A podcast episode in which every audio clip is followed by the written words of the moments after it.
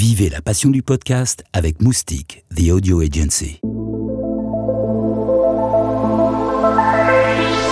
Salut, je suis la voix des coulisses du Paris Podcast Festival. Le chip va te claquer aux oreilles. Notre journaliste, Julie Sebadella, est allée à la rencontre de Mélanie Wanga et François Oulag, créateurs du chip. Et cherche pas, c'est toujours pas de la radio, c'est du podcast. Paris Podcast Festival, les coulisses. Bonjour euh, Mélanie Wanga et François Oulag, vous, vous êtes du chip. Vos thématiques sont souvent euh, des sujets délaissés en fait par les grands médias. Est-il plus simple de parler de tout à tous avec le podcast? En fait, c'est hyper spécialisé dans le sens où ça permet de choisir une thématique qui peut ne pas être évoquée euh, dans les grands médias et euh, mais qui peut être une thématique qui nous passionne et en fait euh, s'exprimer et dire ce qu'on a à dire sur ça, sur ça en fait.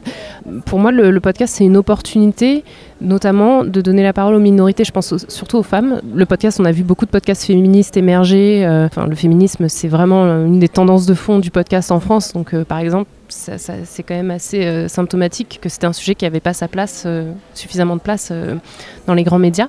Je pense qu'on peut parler à tous, mais de manière, de manière peut-être un peu plus segmentée. Le, le chip, je suis pas convaincue que ça parle à tout le monde, mais en tout cas, je suis, je convaincue que, que ça a sa place et que tout le monde peut se trouver concerné. Quoi. Est-ce que le podcast permet de parler vrai, en fait d'avoir des débats vraiment euh, ouverts? Et est-ce que c'est un peu l'origine de votre succès du coup? Oui, je pense que un des, un des critères qui fait que le, le chip peut-être plaît à pas mal de gens, c'est qu'en effet, euh, on, à la fois dans, les, dans le fond des sujets, mais aussi dans la manière dont, les ab- dont on les aborde, euh, ce ne sont pas des choses qu'on va pouvoir entendre euh, à la radio, tout simplement pour des questions de, de, de contraintes de format, de, de, temps, et puis de ligne éditoriale, tout simplement. Donc oui, carrément. À qui s'adressent vos podcasts? À tous ou à une communauté délaissée? Alors, euh, le podcast, c'est, euh, enfin, le chip, c'est un podcast par des noirs, euh, pour des personnes noires, mais qui s'adresse à tous, tout simplement. C'est-à-dire que, à la base, évidemment, euh, on, on a l'impression de parler à des gens qui nous ressemblent, mais euh, on se rend bien compte, euh, en étant ici à Paris Podcast Festival ou ailleurs, euh, sur les réseaux ou, ou n'importe où, on se rend bien compte qu'en fait, il y a d'autres gens euh, qui sont pas forcément noirs, qui sont même pas forcément euh, parisiens ou quoi, qui se reconnaissent ou qui écoutent notre podcast tout simplement parce qu'ils apprennent des choses en fait. Donc c'est pour ça que je pense qu'on s'adresse finalement à tous, presque malgré nous, je sais pas. Est-ce que votre communauté est accessible à tous grâce à vos podcasts?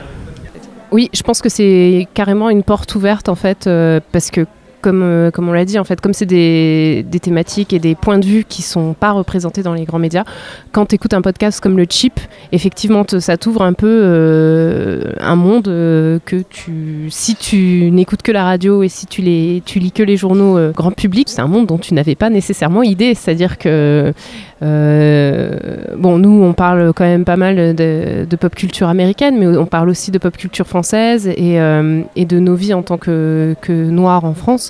Et ça, euh, clairement, je pense que euh, y a une mission d'ouverture en fait, même si un peu malgré nous, c'est-à-dire qu'on s'est pas dit alors là on va faire une, émission éducative pour expliquer à tout le monde. Non, on voulait juste raconter notre expérience et du coup, comme elle est, euh, sous-représentée par ailleurs, là, elle est présente pour un public qui n'avait pas l'habitude de, la voir. Est-ce que du coup vous arrivez à, briser des barrières grâce à vos podcasts? Oui, euh, c'est aussi une manière de, briser des barrières, dans le sens où j'ai l'impression qu'il y a beaucoup de gens euh, non noirs qui nous écoutent. Tout simplement parce que déjà on parle de pop culture, on parle de sujets assez euh, universels, on va dire. Euh, je pense que aujourd'hui, euh, un film comme Get Out ou une artiste comme Beyoncé, ça concerne pas seulement les noirs, ça concerne tout le monde. Tout le monde s'intéresse à, ces sujets-là, et donc du coup on peut on peut parler à des gens qui, on peut donner notre point de vue de, de personnes racisées, mais sur des sujets qui concernent tout le monde. Ensuite, je pense aussi que les gens qui nous écoutent, qui sont pas forcément noirs, gagnent une meilleure compréhension euh, de l'autre avec un grand A, on va dire.